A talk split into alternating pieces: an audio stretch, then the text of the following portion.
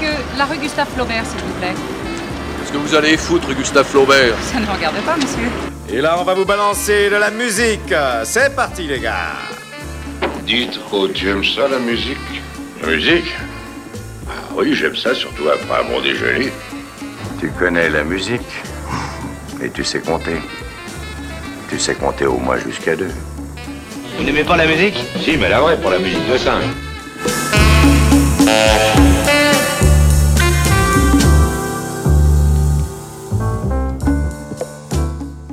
Salut et bienvenue à l'écoute de la bande son en direct comme chaque lundi à 20h sur Jet en FM à Nantes sur le 91.2, en DAP sur euh, la radio numérique terrestre, sur Nantes, Saint-Nazaire et La Roche-sur-Yon et bien sûr à retrouver en podcast sur toutes les plateformes dédiées.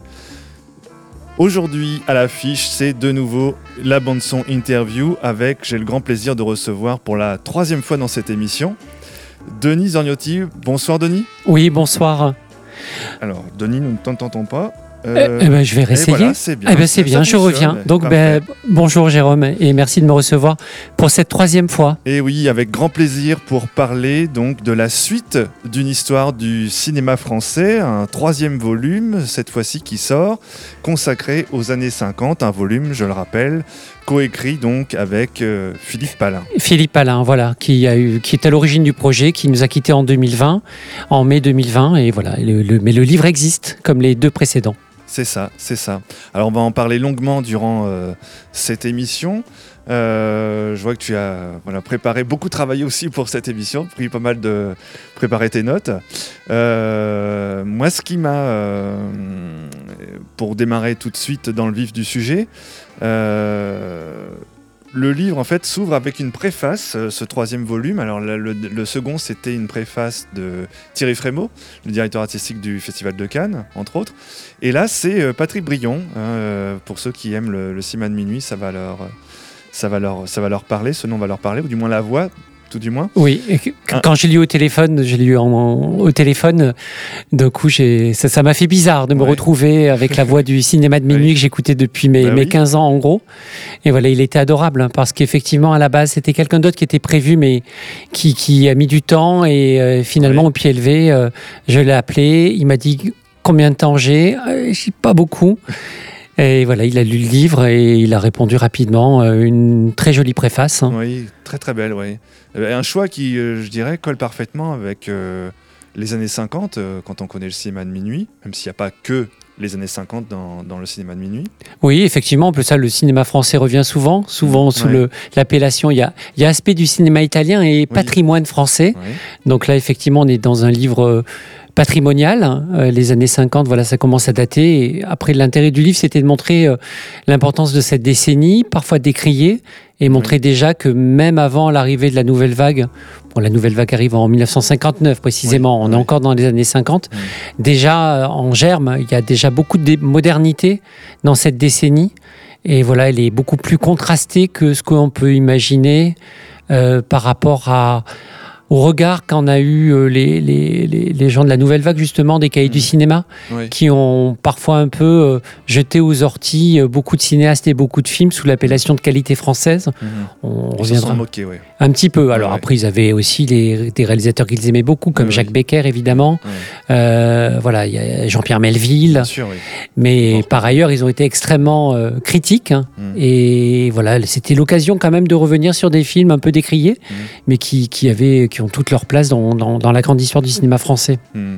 Alors moi, moi, ce qui m'a frappé en fait euh, dans, dans ce livre, euh, on sort de la guerre, donc va débuter ce qu'on va appeler donc les, les 30 glorieuses, et puis on a l'impression comme ça qu'après euh, une période aussi sombre, un vent de liberté va, va, souffler euh, sur la France et euh, on se dit bah, un vent de liberté, de créativité, etc. Et en fait, bah, euh, on se rend compte que euh, ce qui était très très bien expliqué aussi dans les deux précédents volumes, c'est que à l'époque de la, de la guerre et juste avant la guerre, hein, c'était deux, deux décennies très créatives, les années 30 et les années 40. Et puis là, finalement, il se passe pas grand-chose entre euh, de, de 1950 et 1956, en gros. Oui, après, c'est intéressant de ramener ça à, au CNC, donc Oui. qui, qui est créé après-guerre, hein, Mhm. mais qui a, qui a la bonne idée en 1951 de commencer à, à- à aider d'abord le court métrage, Mhm. puis après en fin de décennie le long métrage, avec ce qu'on appelle l'avance sur recette qui existe toujours aujourd'hui. Et comme par hasard, bah, à partir justement de 55-56, il va y avoir des nouveaux réalisateurs qui vont arriver. Donc bah, évidemment ceux de la nouvelle vague. On a euh, Rivette qui fait Le coup du berger, c'est son premier euh, euh, court métrage. Il va y avoir Truffaut avec Les Mistons. voilà, chacun, la sonate à Kreutzer de Romer. Tous ces gens-là arrivent vers 56. Il y a aussi Roger Vadim. Il, y a, il y a beaucoup de nouveaux cinéastes qui arrivent là. Alors que le début de la décennie, c'était bah, les cinéastes qui ont pignon sur rue, c'était ceux d'avant-guerre et Ouais. ceux de, de, de- de l'occupation. Claude Ouais. Autant-Lara, André Cayatte. Mhm. Euh, il, y a, bon, il y a le retour de Jean Renoir. Après son, son exil, il a fait quatre films au, aux États-Unis. Il revient d'abord avec Le Fleuve, qui est un film anglo-indien. Et après, pleinement avec Le Carrosse d'Or et French Cancan, qui est un de ses plus grands films, je trouve. Mhm. Julien Duvivier. Enfin, voilà, il y, a- il y a les Américains qui reviennent, Mhm. mais il n'y a pas de nouveaux cinéastes. Il Oui, n'empêche, voilà, il y, a- il y a quand même euh, des grands films, Casque d'Or. euh, Mhm. euh, moi, j'aime beaucoup Manège de d'Yves Allégret euh, qui est un film extrêmement moderne dans sa narration. Euh, c'est l'époque de Rashomon et Manège raconte aussi une histoire vue à travers deux points de vue. Celui de Bernard Blier, euh, qui, qui est un pauvre type quelque part, Mhm. qui est sous l'emprise de sa femme et de sa belle-mère. Et après, on revoit certaines scènes, cette fois avec le regard de la belle-mère, Mhm. qui décode le film différemment et qui rend euh, ben, la, la vision du film d'Allégret extrêmement cruelle hein, sur ses personnages. Mhm. Manège 1950. Mhm.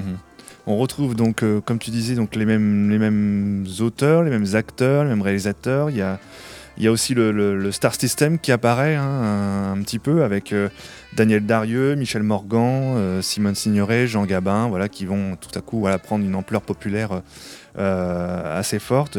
N'oublions pas non plus Fernandel. Fernandel, oui, bien Ouais, sûr. Gérard Philippe, Jean Marais aussi. Et puis, en fait, les nouveaux noms apparaissent, donc comme tu disais, que à- dans cette seconde moitié des années 50. Il y a aussi moins de films marquants que durant les années 30 ou 40, du- durant cette, ces cinq premières années des années 50. Après, il y, a- il y a des films, euh, bon, il y a les films de Max Ophuls, euh, qui est très important, Mhm. euh, La Ronde, Le Plaisir, euh, Casque d'Or, Mhm. voilà, mais ça c'est 1953. Oui. Euh, voilà, il y, a il y a quand même quelques, entre guillemets, quelques hits, euh, des films, moi je trouve qu'ils méritent d'être re- redécouverts. Justice est faite, le, le, le film de André Cayatte, qui, Mhm. Cayatte avait fait des films dans la décennie précédente. Oui. Mais là, il fait, euh, il trouve en fait son style, hein, puisque lui est un ancien avocat. Il va faire des Ouais. films judiciaires ça. jusque dans les années 70. Et Justice est faite, c'est un film qui. Alors, je sais pas, je suis pas allé voir Sidney Lumet. Sidney Lumet est mort, donc. euh, Mais c'est un film qui a pu inspirer 12 hommes en colère, Ouais. puisque en fait, on suit à travers euh, une, enquête, euh, euh, enfin judiciaire, un Mhm. procès. On voit les- les- les- les- la vie des 12 jurés et on montre à quel point leur vie, leur point de vue, leur, leur, leur, leurs idées préconçues finalement Mhm. sur la société influent sur le jugement qu'ils vont avoir sur le sur l'affaire. Donc ça, ça, ça, ça montre à quel point la justice peut être subjective parce que rendue par des hommes et des femmes. Mhm.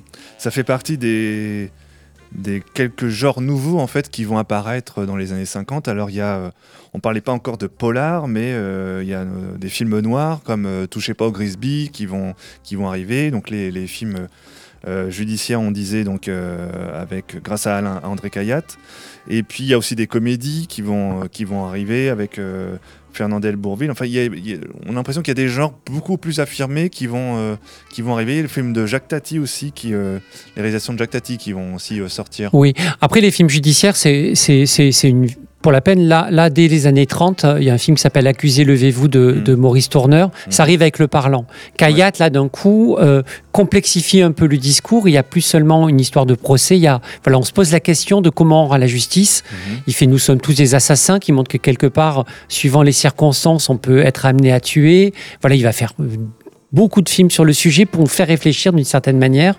Le polar, en fait, c'est très intéressant. Il y a un- on parle beaucoup de polar dans ce, dans ce livre et il y a un dossier, puisque bon, il faut le rappeler, il y a, on met en avant chaque année, euh, il y a une introduction, Oui, après un film, un film, le film de l'année, quelques films qui Voilà. sont Le livre est construit donc par année. Avec, Voilà. euh, Chaque début d'année, donc euh, un rappel de- des, des faits aussi historiques hein, qui, se, qui se déroulent. D'ailleurs, on est sur une décennie où on va avoir bah, la création euh, de la CECA, hein, l'anciennement euh, communauté européenne. Oui, bien sûr, Et puis euh, la communauté européenne qui elle-même va arriver en, en 57. exactement. Et puis voilà, on est aussi en pleine guerre d'Indochine. euh, oui, oui, il y a beaucoup d'événements. la- Voilà, la l'Algérie qui. d'Algérie, etc. Exactement.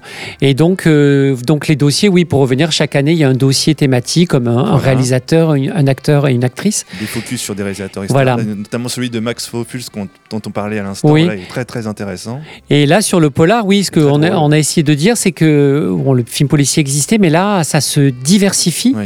avec l'influence du cinéma américain. Les, à la fin de la guerre, les Français découvrent d'un coup, ça devait être assez mythique d'une certaine manière, découvrent tous les, les films qu'ils ont ratés, les films noirs de, de- Oui. de la guerre.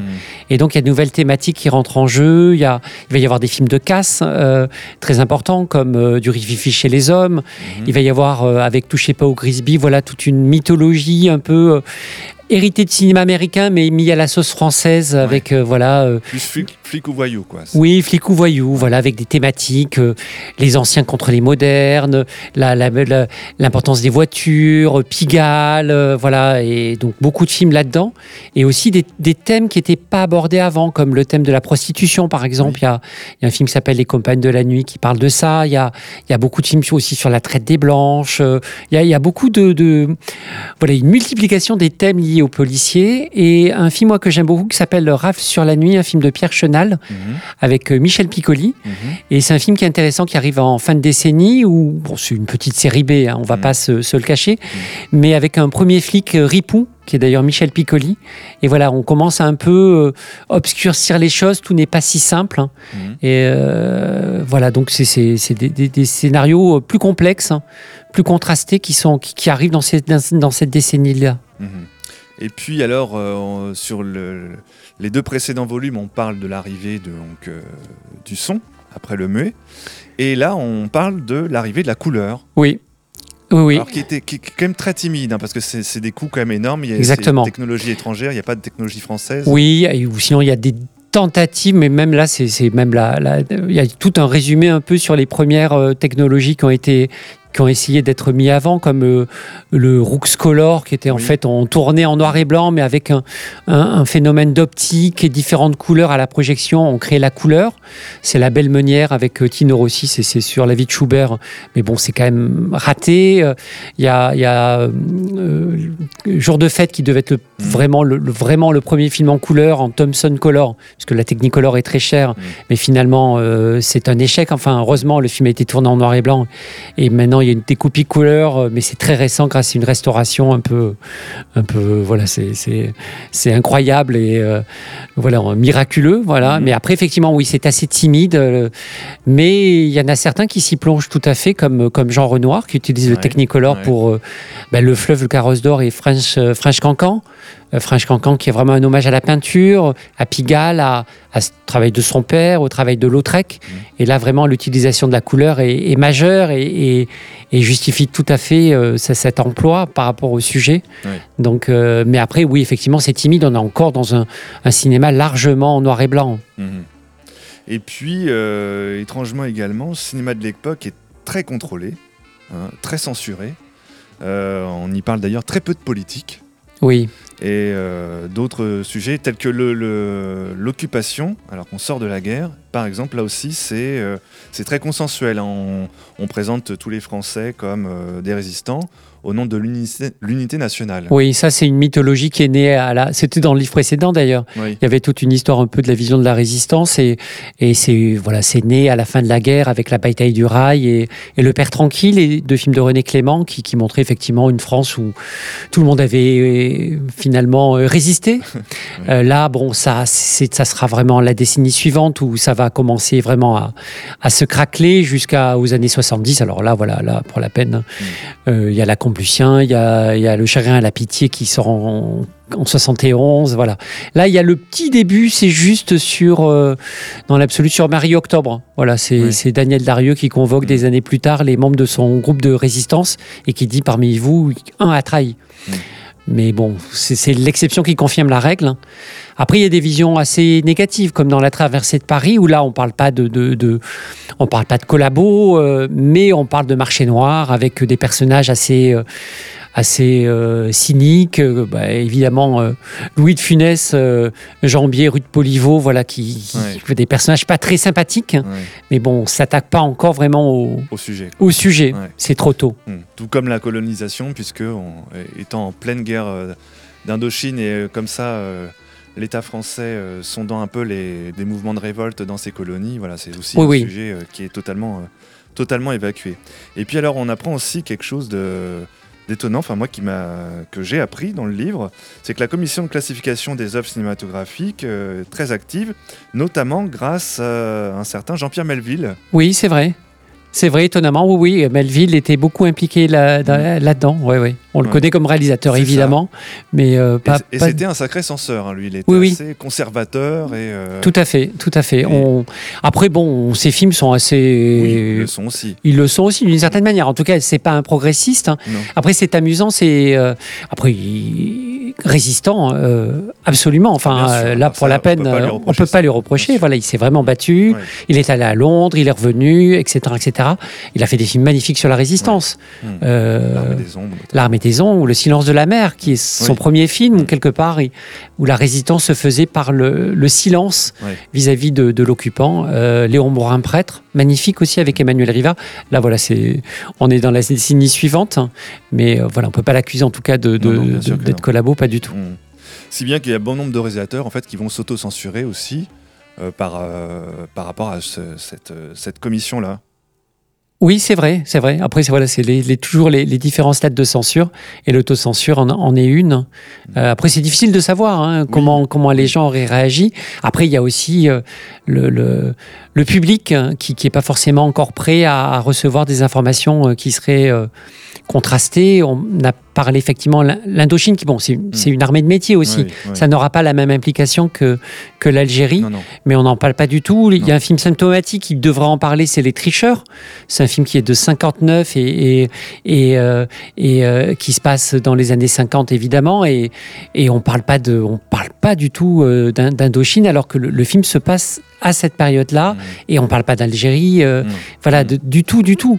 Alors qu'on fait un portrait de la jeunesse et elle devrait être impactée par le sujet. Hmm, tout à fait. On, on va parler aussi dans, durant ces années de cinéma de qualité française. Alors ça aussi, Oui. Alors ça, c'est ça, c'est le terme, le terme. ce qui euh, va d'ailleurs beaucoup énerver nos amis du, des jeunes premiers du cahier du cinéma qui Non, ensuite réalisateurs. Oui, ben, c'est eux qui ont, qui ont Oui. trouvé cette, cette formule, formule assassine dans Oui, leur bouche. euh, C'était très moqueur. hein. C'était très moqueur. Alors, il faut expliquer peut-être qu'est-ce qu'ils mettaient derrière ce, ce- cette, cette appellation.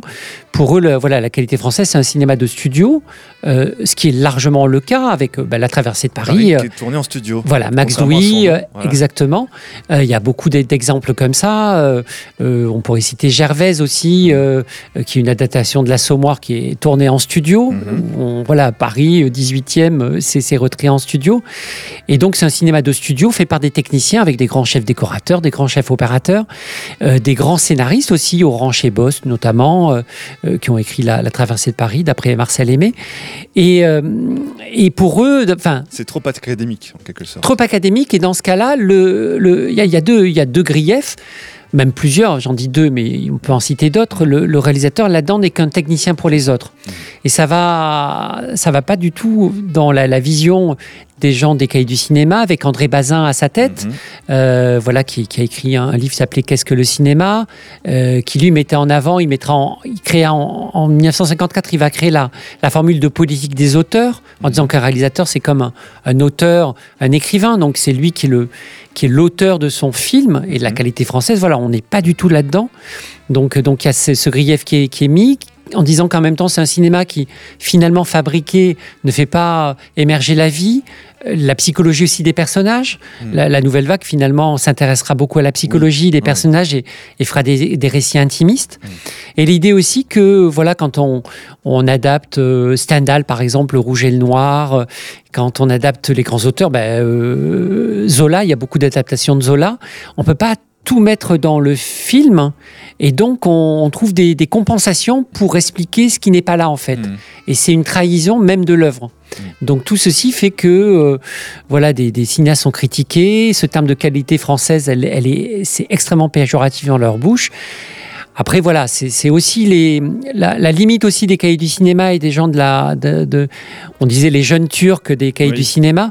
C'est de donner parfois des bons points, des mauvais points à certains réalisateurs. Parfois, on ne comprend pas toujours euh, pourquoi ces choix-là. Ils le font pareil avec le cinéma américain. Mhm. Euh, ils en sentent Howard Hawks et euh, Oui. euh, Alfred Hitchcock Ouais. et ils vont dénigrer d'autres réalisateurs qui. Voilà, Hawks Qui est aussi méritant. méritant et Hawks et Hitchcock n'écrivaient pas leurs histoires. Mhm. Après, voilà, ça peut s'expliquer d'une certaine manière, mais il y a une part de subjectivité et une violence absolue. Euh, voilà, j'ai lu un texte il y a quelques années, c'était Les Inrocks qui avaient ressorti ce texte-là, euh, un texte de Truffaut à la mort de Louis Jouvet, qui meurt en 51, un Mhm. texte assassin euh, en disant, euh, enfin, en gros, enfin, je, je, je, je fais de la paraphrase et je, c'est à peu près en, euh, voilà, je suis content que cette crapule soit morte. Il a toujours préféré le théâtre au cinéma. Euh, Enfin voilà, c'est d'une violence, on n'imaginerait pas aujourd'hui. euh, Oui, ça ferait scandale, oui. Voilà, des, des gens dans une revue dire des, des propos euh, pareils. Ouais.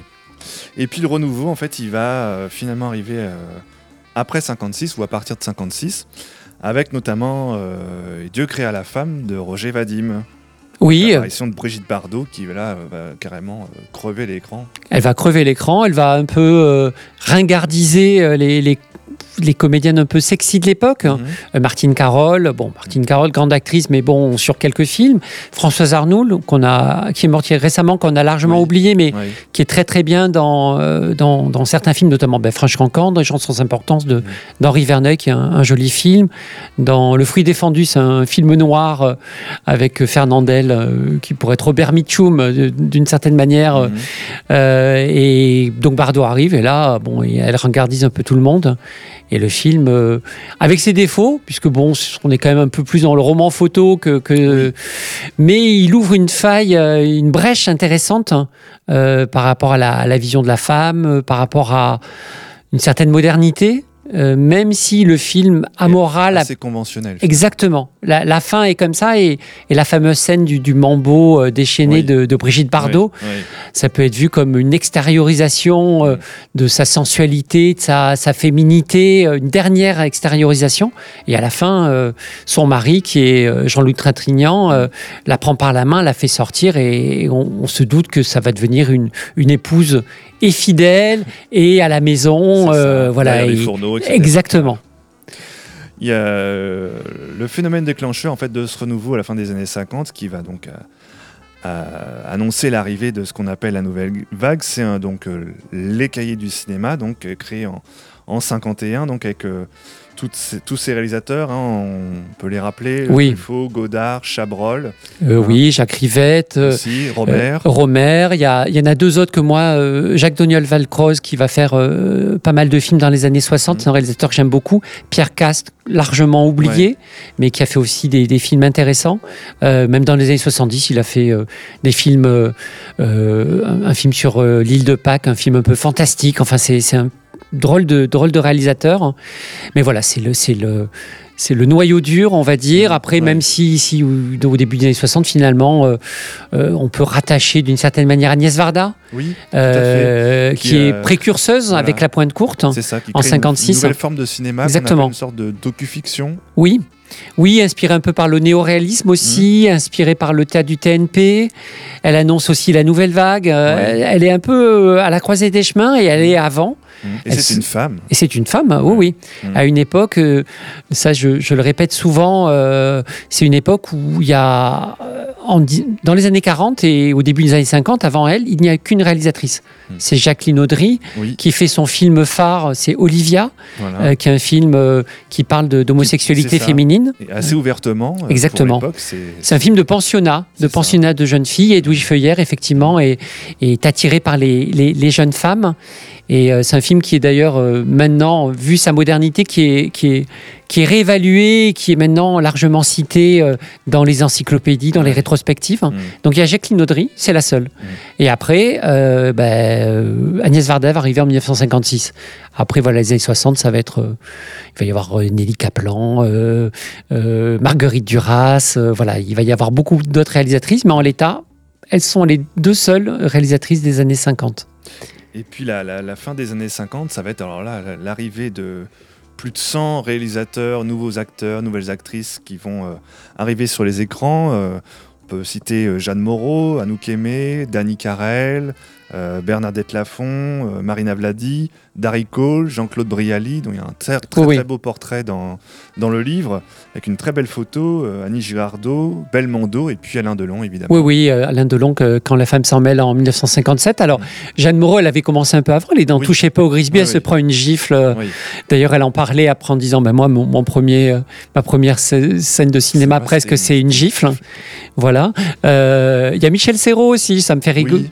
Il arrive. Euh, Alors, il- son deuxième film, c'est euh, Les Diaboliques, Oui. très grand film de. Henri-Georges Clouzot. Mhm. Il dit Bon, pas de chance. Bon, le film d'avant, c'était À- les belles bacchantes de Jean Loubignac, euh, un petit nanar mais sympathique avec Louis de Funès qui est, qui est assez formidable. Un film un peu d'ailleurs très, très osé encore aujourd'hui. Mhm. Euh, mais voilà, il y a aussi Michel Serrault, dès, dès les années 50. Euh, Lino Ventura, bon, lui aussi, il arrive avant quand même. hein. Oui, bien sûr. oui. Euh, Oui. mais, mais après, effectivement, le- l'explosion, c'est c'est- oui, c'est évidemment la, la fin de la décennie euh, pour les raisons qu'on a expliquées. Euh, Anouk Aimé, oui, on- je ne sais pas si on l'a cité, mais, Si, si, oui. mais qui, qui, qui est euh, dans Peau-Bouille, euh, Mm. mais après qui explose déjà des, des Montparnasse 19 de, de Jacques Becker en 1959. Elle est, elle est le- la femme de Modigliani et elle se suicide en même temps que lui dans, dans- dans l'histoire et dans le film. Mm. Voilà. Et puis, euh, on a aussi à cette époque la création, je crois, du Festival de Berlin. Voilà, en 51. Oui, avec, tout à fait. euh, L'ours d'or, du coup, qui va, qui va apparaître. Qui va apparaître. Les récompenses euh, Voilà. européennes. Après, le, après le, le, le- le festival de Cannes, qui aurait dû être avant-guerre en 1939, Oui. bon, à cause de la guerre, et, voilà, il est arrivé qu'en 46. Le festival de Berlin, un festival important, évidemment. Euh, Venise existait déjà aussi. Mhm. Il est antérieur même, Mhm. mais voilà, ça fait le, troisième festival majeur européen qui naît à ce moment-là. C'est ça. Eh bien, écoute, euh, Denis, je te propose de faire une petite euh, pause musicale, parce qu'on est dans nos émissions de musique de film. Carrément, profitons. Et, euh, et on, on en a parlé, ce film de Roger Vadim, qui a fait, voilà, nous a fait découvrir Brigitte Bardot et exploser voilà, l'image de la femme, en quelque sorte, au cinéma. Et Dieu créa la femme en musique.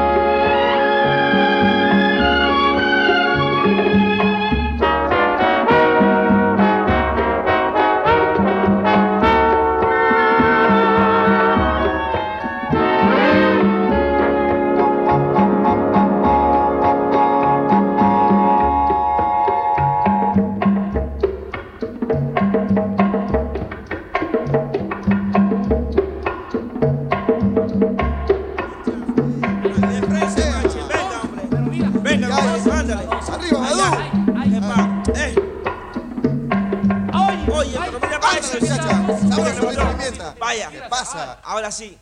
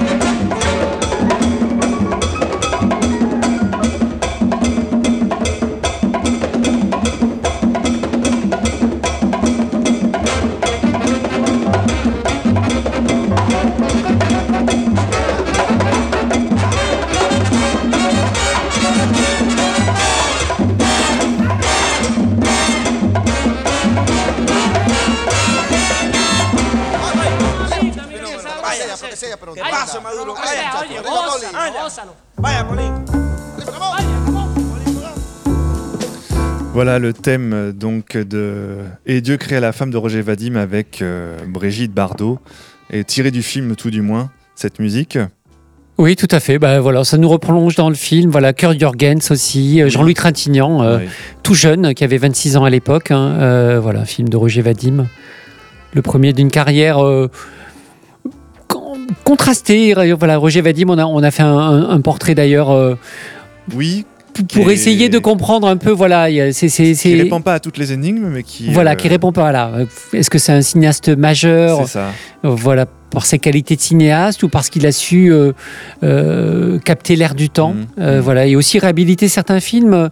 Euh, Il y, a- il y a des films de lui qui sont très intéressants. Euh, Il y a un film moi que j'aime beaucoup qui s'appelle Les Mourir de plaisir, qui est totalement oublié, euh, qui est un film en fait on pourrait se croire.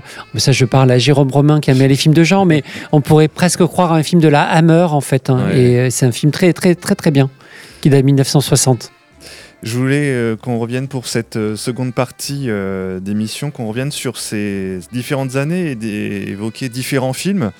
Parce que le- rappelons quand même que ce livre voilà, fait la part belle à bon nombre de films et le- les- les- revient avec euh, une critique en fait de, de- de chaque film. Alors il y a des petits, des courts résumés, des fois on s'arrête plus longuement sur certains films, on va faire des grands et des beaux portraits de réalisateurs, d'acteurs, d'actrices avec des superbes photos. Et je voulais qu'on parle notamment de Merci à l'éditeur euh, de Leitmotiv. hein. Voilà. Voilà, Jean-François Genet de Leitmotiv qui a fait toujours un travail euh, voilà, de recherche de- d'images, etc., etc. Très, et une maquette très, très aérée, très Oui. belle. hein, c'est euh, très agréable à lire et on ne voit pas filer sous les doigts les, les 500 pages. Euh, je voulais qu'on revienne sur euh, Jean-Pierre Melville, parce que bon, c'est un réalisateur que j'aime euh, beaucoup, mais je suis pas le seul, heureusement. Melville, en fait, il y a une très bonne critique des Enfants Terribles, donc sorti en 50, où euh, voilà, c'est c'est un film. Alors, le, livre, euh, je crois que tu en es l'auteur oui, c'est moi, oui. explique euh, voilà, que le film paraissait comme ça prometteur parce qu'on aborde différents sujets qui sont aujourd'hui très actuels, hein, comme euh, l'ambiguïté sexuelle, des pulsions incestueuses, des rapports frères-sœurs un peu sadomaso. Puis en fait, euh, bon, euh, tout ça est très édulcoré. Quoi. Oui, édulcoré. Puis après, c'est un peu. euh, alors, il y a des. Le film a des a ses, ses fans. hein. Moi, je, je n'en suis pas. Après, c'était sans doute difficile de retranscrire, a fortiori dans ce contexte de 1950 où on est encore quand même. Voilà, Oui. c'est un peu tôt d'une certaine manière. Et, et, la, et la rencontre Cocteau-Melville. Alors, euh, Melville, euh, Cocteau avait adoré le.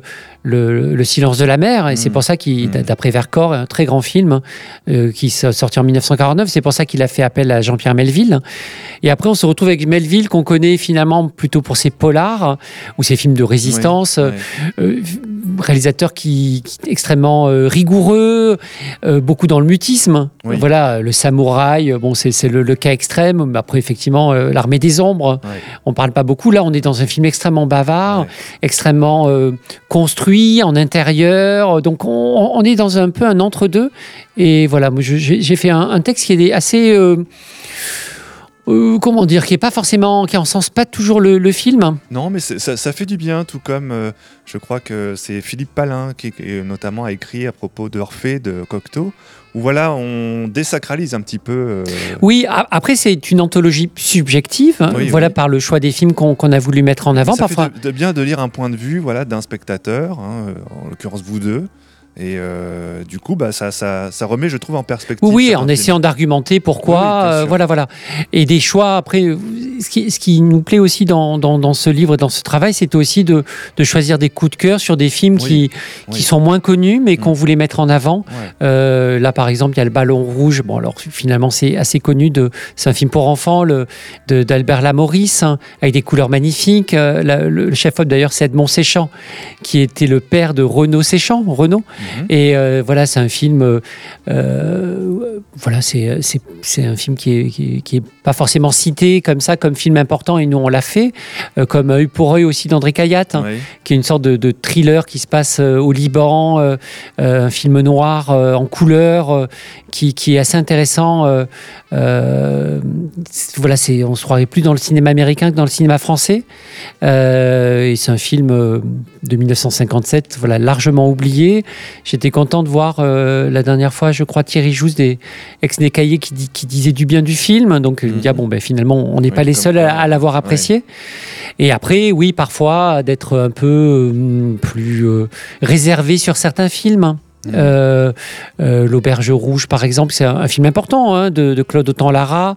C'est c'est, un rôle un peu différent pour Fernandel, mais après, voilà, le, le film est, a ses qualités, ses défauts, et on, on essaie de, de- de le dire. Mhm. Et dans le portrait de, consacré à, à Melville, qui est, qui est Qui est- important, hein, qui, Oui, est oui. Très, qui est très développé, donc on se régale. Oui, Philippe Alain, très, très, Ouais. très, très bon portrait. hein. Ah oui, franchement, oui.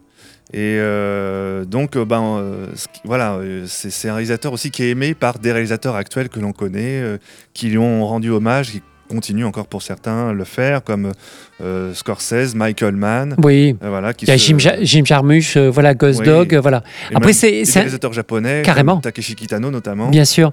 Après, c'était intéressant de se dire que bah, aussi la nouvelle vague, puisqu'il Oui, il joue dans oui. À bout de souffle. hein. Oui, Et il, il a pris plusieurs fois, Jean-Luc Godard a pris des réalisateurs. Il a pris. Fritz Lang pour Le Mépris, mais il a pris aussi Jean-Pierre Melville dans, dans À bout de souffle. hein. C'est un cinéaste intéressant et là, le, le- le texte de, de, de- de Philippe est extrêmement poussé et Ah oui. fourni parce qu'il essaye aussi de dégager un peu le, les, les idées fortes, euh, les, Mm. les, euh, ce qu'on va retrouver euh, chez Melville dans tous ses films des années 60 qui va, qui, qui va rejouer d'une certaine manière jusqu'à l'épure. Voilà, il y, y a un univers melvillien très, très, très fort qui là est déjà en, en- j'allais dire en gestation, en germe, en tout cas dans, dans, euh, euh, dans euh, Bob le Flambeur et dans Deux hommes à Manhattan, et qui va trouver vraiment son, son, son point d'excellence à partir Ouais, du. Doulos. euh, là, je parle vraiment des films de gangsters, le Ouais, Doulos. le, le second souffle, le deuxième souffle, pardon, le samouraï, le cercle rouge, voilà, là On- vraiment on On a arrive l'impression à... d'ailleurs d'une d'une première décennie des années 50, euh, voilà, qui est moins connue hein, de, de- de- de- des milieux populaires que euh, la- la- les années 60, où là vraiment il y a une profusion de chefs-d'œuvre Oui, oui. de Plus, sa part. plus brouillonne d'une certaine manière, Oui. mais voilà, mais il faut Mm. du temps pour se, re- pour se trouver. Il essaye ça. des choses. Euh, et, euh, il inspire la nouvelle vague lui aussi, puisqu'il tourne Deux hommes à Manhattan beaucoup en extérieur. En- et ça, ça, dans une. Dans une dans un mode de production assez léger, Mm. Euh, et on va retrouver ça euh, ben, à 61, 62, 63 avec les, les cinéastes de la nouvelle vague. Ouais. Donc il est précurseur à lui aussi euh, de- du mouvement. Mm. Bon, et puis il y a tout le mythe que l'on connaît sur le personnage avec son look euh, très américain. Carrément, bien sûr. Son caractère quand même pas, pas facile. Pas facile du tout, notamment non, avec les acteurs qui, euh, qui étaient quand même euh, très particuliers. euh, Oui, oui, il s'est beaucoup fâché avec, les acteurs, bien avec sûr. Ventura, etc. Voilà, ouais, personnage entier euh, qui aussi a fait des studios pour, euh, pour justement être plus libre de, de faire son cinéma. Euh, très méticuleux, sophistiqué, euh, mais voilà, après, humainement, c'est, ça devait être difficile de travailler avec Melville. Ouais, ouais. Alors euh, en 52, il y a un film voilà qui aussi a fait pleurer beaucoup de monde. Ah oui. Euh, je parlais bien sûr de Jeux interdits de René Clément.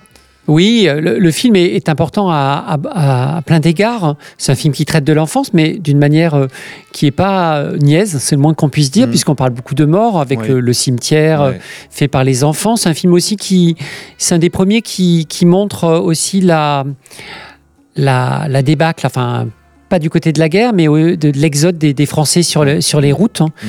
On verra ça plus tard, par exemple, dans les, euh, dans les égarés.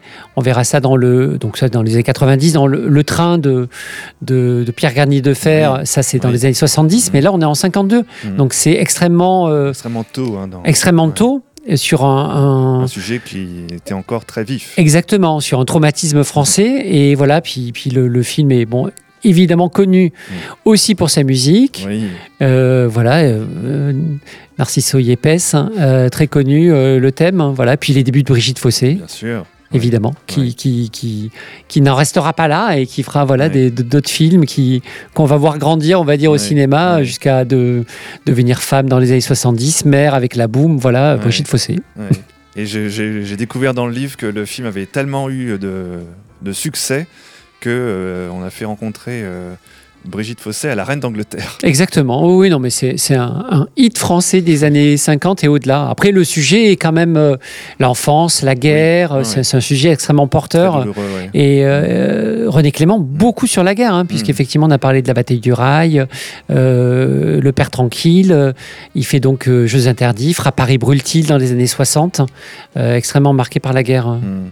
Alors, et- puis il y a un autre film en- moi, qui, que j'ai noté aussi en 52, bon, qui, qui lance pas le, le genre de, de KPDP, mais bon, il est connu pour ça, c'est Fanfan la Tulipe, euh, Oui, oui. avec euh, Gérard Philippe. Et Gina Lollobrigida, Oui. oui, oui, et Noël Roquevert. Oui, c'est. c'est- c'est- Alors, des films de KPDP, il y, en avait avant. euh, Oui. euh, il y a eu des- déjà des versions des Trois Mousquetaires dans les années 40, même avant. euh, Mm. euh, mais celui-là, il a un succès majeur. hein.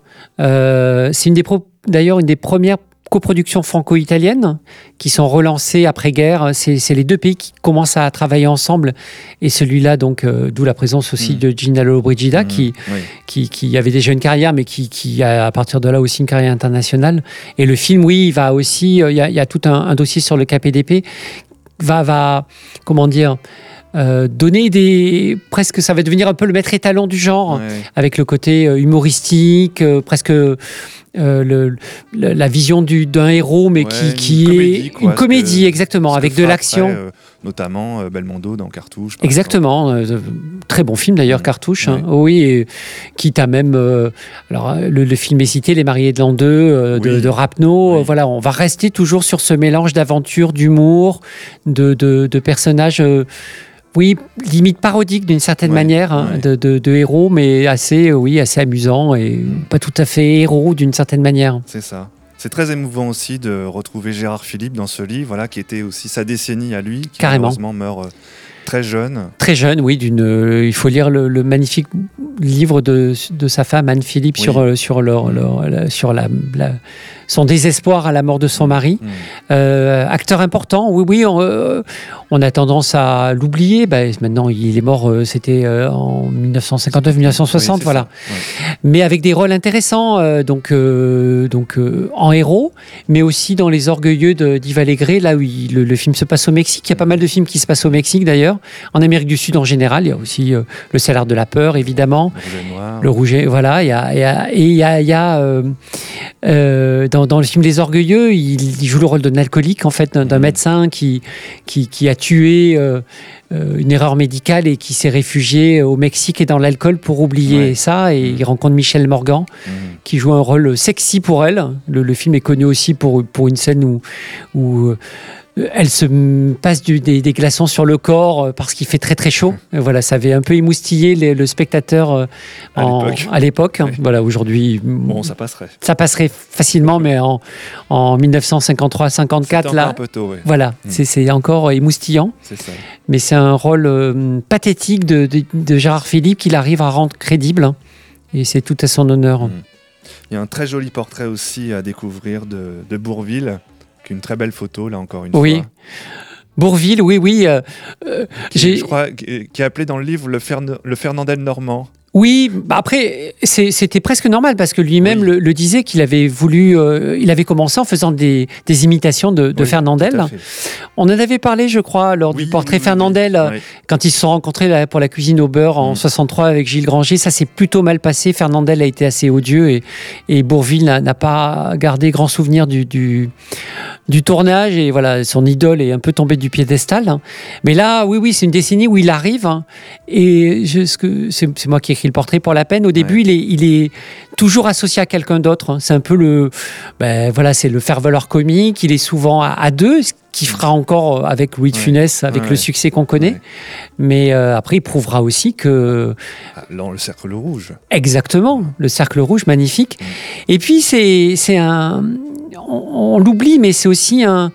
Un personnage assez sombre, euh, y compris même dans les années 50, Ouais. le, le miroir à deux têtes d'André Cayatte, voilà sa femme qui a la ma- a- c'est Michel Morgan, Mm. à la- à la- au début du film, elle est méconnaissable et, et finalement, elle fait de la chirurgie esthétique. Elle devient ben, Michel Morgan, donc Mhm. très belle. Mhm. Et lui, euh, extrêmement jaloux, possessif. C'est le portrait d'un. Le terme est totalement anachronique pour les années 50, mais c'est un pervers narcissique. Mhm. Et il joue ce personnage extrêmement noir, extrêmement sombre. Dans La Jument Verte aussi, c'est un film de Claude Tanlara, assez. Bon, un film un peu bon, scandaleux, et un peu. Bon, voilà, c'est difficile de, de parler de La Jument Verte, mais en tout cas, lui il joue le rôle encore de quelqu'un de- d'extrêmement euh, odieux, négatif. Et on, on l'imagine pas comme ça, Mm. euh, Bourville. C'est un acteur euh, à la palette extrêmement large. Ça. Et ce livre aide à redécouvrir justement. Voilà, et le cercle rouge, vous voyez, le cercle Ça, rouge, c'est un de ses derniers films, Oui. et il est, il est magnifique. Ah, bien sûr, oui. En 53, alors là, il y a deux monuments du cinéma euh, français que j'ai retenus. Alors, bon, outre de façon historique la mort de Staline, euh, il y a euh, Le salaire de la porte de Henri-Georges Clouzot, Oui, et puis euh, Les vacances de Monsieur Hulot de Jacques Tati. exactement. Bah alors, le premier Palme d'Or à Cannes. Oui, Euh, voilà, le livre de Georges Arnaud était très intéressant et, et euh, Clouseau en a fait un film euh, majeur, assez long. Mm. Après, c'est intéressant parce que c'est un film où finalement euh, il y a peu d'action d'une certaine manière. On est sur un trajet. Oui. Après avoir, euh, on va dire, caractérisé les personnages, on est sur ce trajet-là.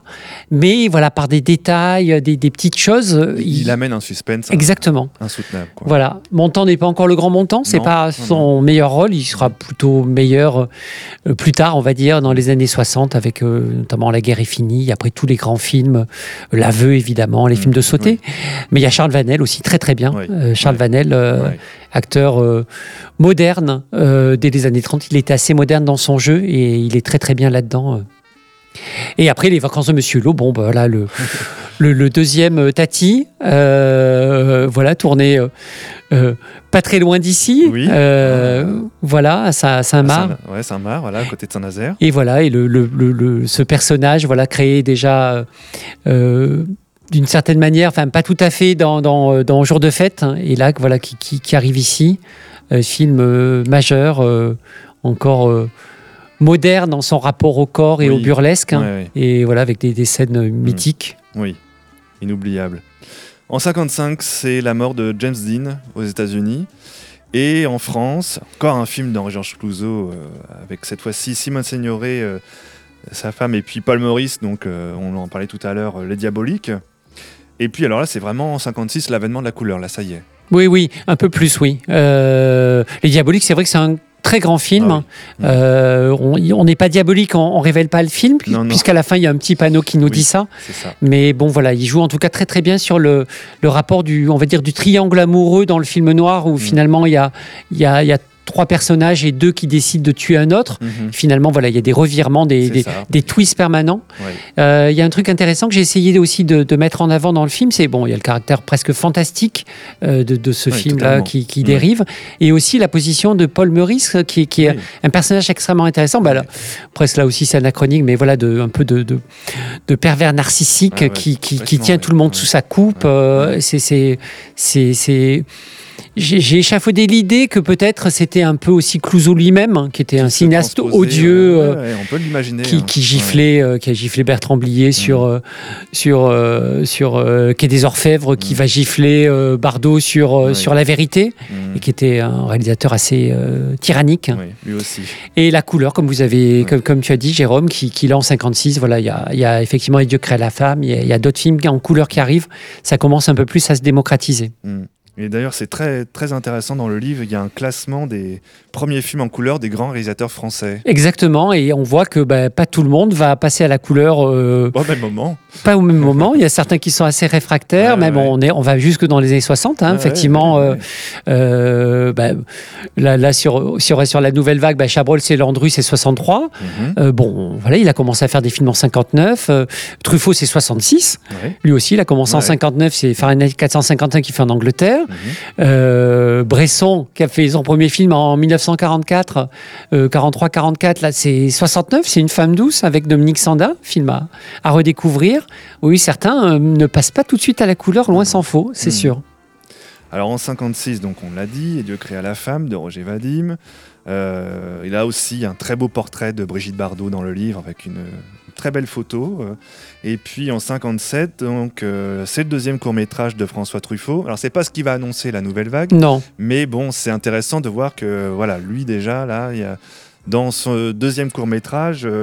euh, les Mistou, il, se passe quelque chose. Oui, en germe, il y, a- il y a des choses. Il y a, il y a des enfants déjà. Ouais. Et ça va revenir avec, bon, évidemment, euh, les 400 400 coups. euh, Il y, a, y, a y a un personnage d'enfant très, très marrant euh, dans Tirer sur le pianiste. euh, évidemment, L'argent de poche, qui est vraiment son film sur l'enfance, l'enfant sauvage. Voilà, Mhm. ils sont déjà là. Il y a, y, a, y, a, y a un hommage à Rossellini d'une certaine manière. Ouais. voilà, avec Voyage en Italie ou dans les ruines de Pompéi, le, le couple George Sanders et Ingrid Bergman se déchirait. Là, là le couple se forme dans, dans les ruines de Nîmes. Mhm. Euh, Il y a la découverte de, bah, de, de, de Bernadette Lafont. euh, qui, est, qui est là, qui après va exploser euh, un peu plus tard dans le Beau Serge euh, avec, avec Chabrol, hein, mais Mhm. qui est, qui est là aussi, Mhm. qui est, qui est nimoise d'ailleurs. hein. Voilà, c'est c'est- c'est sa ville et c'est pas pour rien qu'elle qu'elle est là. Et dans ce film, voilà, il y, a- il y a des choses en germe euh, et déjà quelque chose d'extrêmement intéressant, de moderne aussi dans la mise en scène, avec des plans sur la, Ouais. sur la bicyclette. euh, Mhm. Ça peut annoncer euh, Deep End de Jerzy Skolimowski, qui, qui a un plan de, de, de vélo en 1970. Bah, Presque dans l'émission, il y y a le préambule de, de, Ouais. ce- de ces plans-là. Mhm. Euh, voilà, c'est des. Bon, moi, c'est un film qui. euh, Enfin, c'est un court métrage, hein, Oui, modeste, Oui, mais, bon, que. que- qui déjà, voilà, on sent qu'il y a des germes. Exactement. C'est très attachant comme, comme film. Alors en 58, donc bah en France, euh, politiquement, c'est la naissance de la Ve République. On rappelle De Gaulle. Enfin, euh, tout le monde aujourd'hui connaît l'histoire. Euh, et c'est la chute, par contre, de la fréquentation des salles de cinéma parce que la consommation de la télévision augmente. Mais alors, je- le, le chiffre est intéressant quand même. C'était quand même en, en 57, 411 millions de, spectateurs qui fréquentaient les salles, hein, tout cumulé évidemment euh, en France. Euh, je me suis amusé à retrouver les chiffres euh, récents. Bon, alors Bon, c'est particulier, Oui. ces dernières années. 2021, bon, c'est un peu particulier, 96 millions, mais bon, c'est pourquoi. Si on reprend une année un peu normale, entre guillemets, euh, c'est 213 millions en 2019. Donc euh, Oui. déjà, on a perdu 200 millions. euh, en- Après, c'est normal. 50 ans. Hein, le, le- oui, euh, la consommation n'est plus la même, il y a beaucoup, une profusion. plus d'écran et aussi plus, de, de- On est dans une société du divertissement euh, beaucoup plus poussée avec beaucoup plus de choses à faire. Après, effectivement, oui, la télé, euh, là, c'est c'est ça. C'est- euh, je ne sais pas si on en parle dans ce livre-là, mais sinon dans le prochain. Mais là, au début, il y a, en 1950, il y a 1% des foyers qui ont le, qui ont le, euh, qui ont euh, le Mm. poste. En, en 1960, ça sera euh, à peu près 23-25%. Mm. Donc, euh, on- c'est exponentiel. hein. Ça sera après euh, 46%, 50% euh, au milieu des années 60, fin 60. Mm. Donc, ça va être vraiment exponentiel. Et là, ça commence. Voilà, il- c'est les grandes heures des, des- du, sport à la télé, euh, le Tour de France. euh, il y a eu la, la Mondiovision qui est arrivée. Enfin, voilà, il y a, il y a beaucoup de choses qui, qui font que la télévision se met en place avec. euh, avec euh, avec des, des grandes émissions de variété, Oui. ce genre de choses. Voilà. Donc Mm. les, les gens commencent à regarder la télé et donc la télévision, la- le cinéma accuse le coup. ouais. Voilà, ce qui est logique. Alors parmi les films de l'année, euh, bon, il y a encore un film de Jacques Tati, Mon oncle. Mon oncle, très Euh, intéressant. Bien sûr. Il y a aussi euh, voilà, Ascenseur pour l'échafaud de Louis Malle, alors, un autre monument du cinéma. Et puis le, le, le Beau Serge de Claude Chabrol qui lance la nouvelle vague. Oui, d'une certaine manière. Après, c'est un film assez classique, hein, d'une certaine manière, mais il y a déjà. c'est Chabrol qui, qui le fait, donc Ouais. un nouveau cinéaste. Il, il prend des, des jeunes acteurs. ben, Bernadette Lafont, Gérard Blin, Jean-Claude Brialet, qui avaient déjà fait des films, et là, qui sont sur le devant de la scène. Il tourne là où il passait ses vacances. Enfin, si, où il a vécu, euh, euh, donc euh, dans, dans le centre de la France, euh, avec les gens du coin qui tournent dans le film. Ça, c'est presque un, un leg du néo-réalisme. On utilisait aussi des, des gens qui n'étaient pas des vrais gens pour faire Oui. le film. Et après, voilà, c'est son. Après, l'histoire, elle est, elle est intéressante avec deux jeunes hein, qui essaient de se sacrifier pour l'autre et de le sauver. Il y aura presque, là, c'est la version provinciale, mais il va y avoir un- presque le, le round two avec les cousins, où là on est à Paris et, Mhm. et, euh, et c'est le contraire, c'est le, c'est le provincial Gérard Blin qui Ouais. va venir euh, à Paris euh, chez, chez, chez, chez Jean-Claude Brialy, qui lui, euh, voilà, c'est un peu la jet set avant la jet set. C'est un film qui, qui, peut annoncer la Dolce Vita d'une certaine manière. Mais c'est les nou- oui, c'est officiellement les, les débuts de la, de la nouvelle vague, avec le film qui a, qui a du succès. Et après, euh, il va y avoir les, les 400 coups, qui lui euh, sera à Cannes et Voilà. qui va, qui va défrayer la chronique, qui va repartir avec un prix. Et voilà, il y a des photos célèbres, on voit toutes les en scène, je crois. oui, exactement.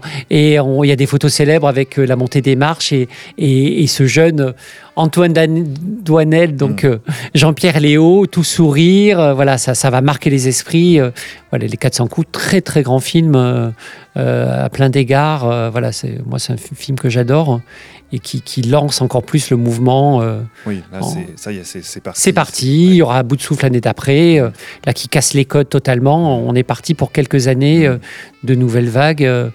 Voilà, même si les choses vont s'arrêter, ça va quand même. euh, moi, j'ai tendance à comparer ça à l'impressionnisme, à savoir que l'impressionnisme à un moment est arrivé, et il y avait le classicisme avant, et d'un coup, euh, même si l'impressionnisme s'arrête, euh, il va y avoir toutes les nouvelles. Ça montre, voilà.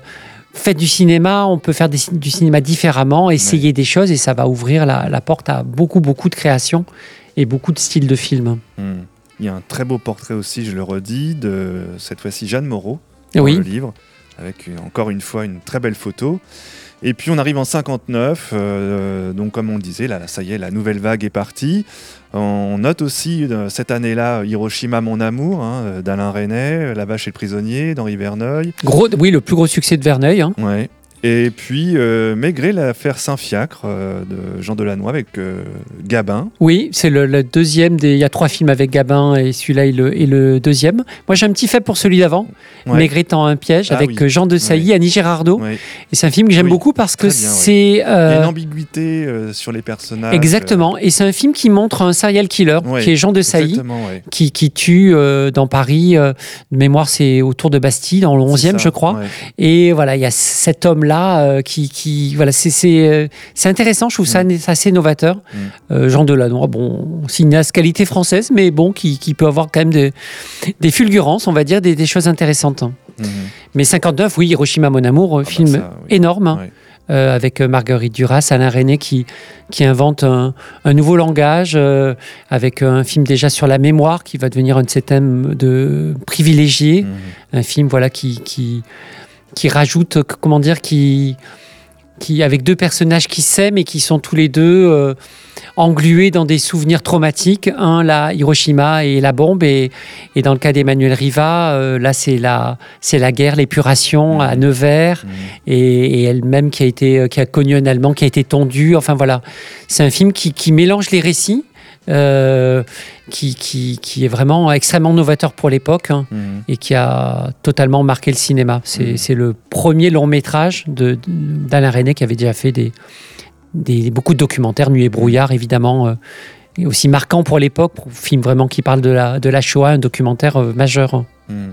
Et puis alors, un film que moi j'adore, Un témoin dans la ville d'Edouard Molinaro avec Lino Ventura. Oui, Alors, là, là on est dans un film nettement moins connu, mais après c'est un film intéressant parce que euh, Edouard Molinaro, on le connaît pour ses comédies, Oscar, Oui, euh, euh, euh, voilà, et des comédies assez brillantes hein, au demeurant, d'autres qui le sont moins.